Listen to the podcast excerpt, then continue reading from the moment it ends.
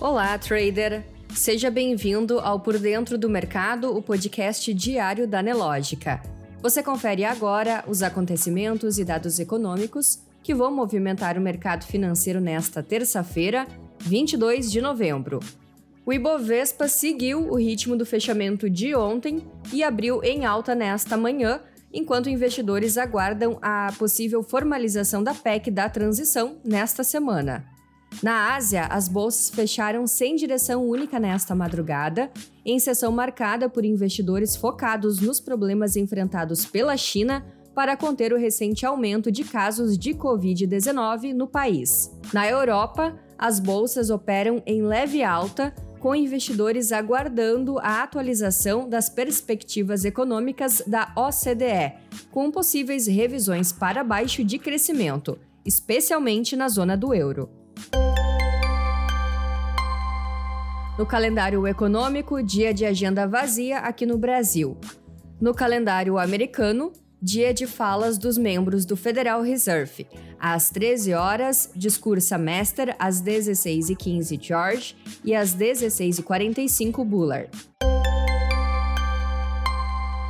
Na economia, o preço médio do litro da gasolina vendido nos postos do país subiu pela sexta semana consecutiva, segundo dados da Agência Nacional do Petróleo, Gás Natural e Biocombustíveis, a ANP. O preço médio do litro avançou de R$ 5,02 para R$ 5,05 na semana de 13 a 19 de novembro, alta de 0,6%.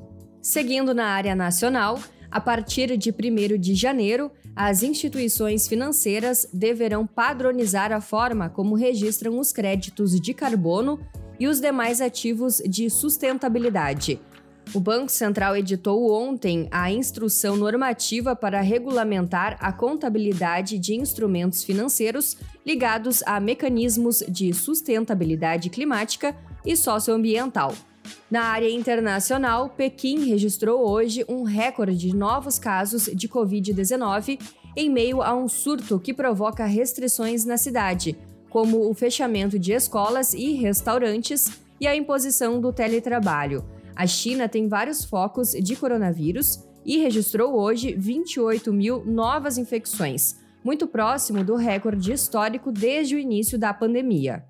Seguindo na área internacional, a economia global deverá crescer bem abaixo dos resultados esperados antes da guerra entre a Rússia e Ucrânia, para modestos 3,1% em 2022, antes de desacelerar para 2,2% em 2023 e só começar a se recuperar moderadamente para 2,7% em 2024, um ritmo ainda abaixo da média anterior à pandemia, de cerca de 35.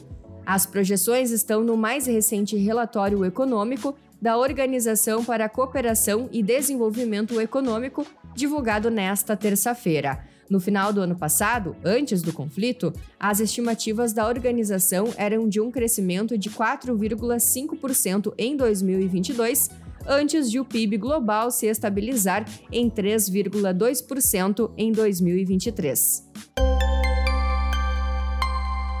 No mercado financeiro, o Ibovespa seguiu o movimento da abertura e às 10h50, o principal índice da B3 subia acanhados 0,08%, aos 109.832 pontos. Enquanto isso, o dólar oscilava em 0,04%, cotado a R$ 5,32. Já o Bitcoin operava em alta de 1,84% aos 16.063 dólares. Em Nova York, ontem, os índices fecharam negativos. O SP 500 encerrou o pregão em baixa de 0,39%, o Dow Jones de 0,13% e o índice Nasdaq fechou em queda de 1,09%. Você pode conferir essas e outras notícias no seu Profit Pro. Se você ainda não é assinante, chegou a hora de entrar no mundo da plataforma mais utilizada pelos traders profissionais. Aproveite todas as condições especiais da Game Week do Profit. Clique no link que está na descrição deste episódio e fique por dentro. Um ótimo dia e até amanhã!